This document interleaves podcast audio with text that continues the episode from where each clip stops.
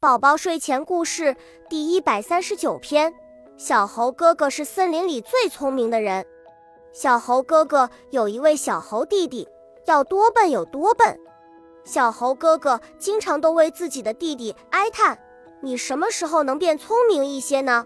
因为小猴哥哥的聪明，所以小动物们无论遇到什么难题，都来找小猴哥哥寻求帮助。小猪想要要盖房子了。黄鹂想要要学乐谱，熊猫想要学画画，小猴哥哥就把房子怎么盖、五线谱怎么识、画上怎样着颜色都告诉了小动物们。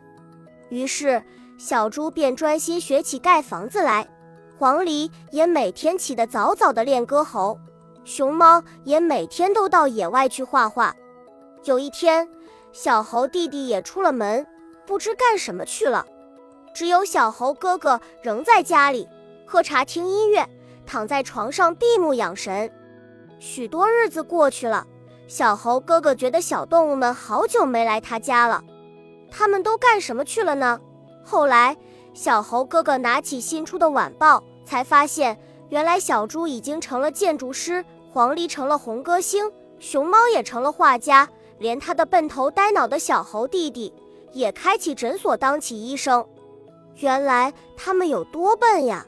可现在都成了名人，我呢？我这么聪明，却什么也没干成，这到底是为什么呢？故事点评：这个故事告诉我们，仅仅有头脑是没用的，一定要脚踏实地，认认真真的去做一件事，才能有所成就。恭喜你又听完三集，欢迎点赞留言。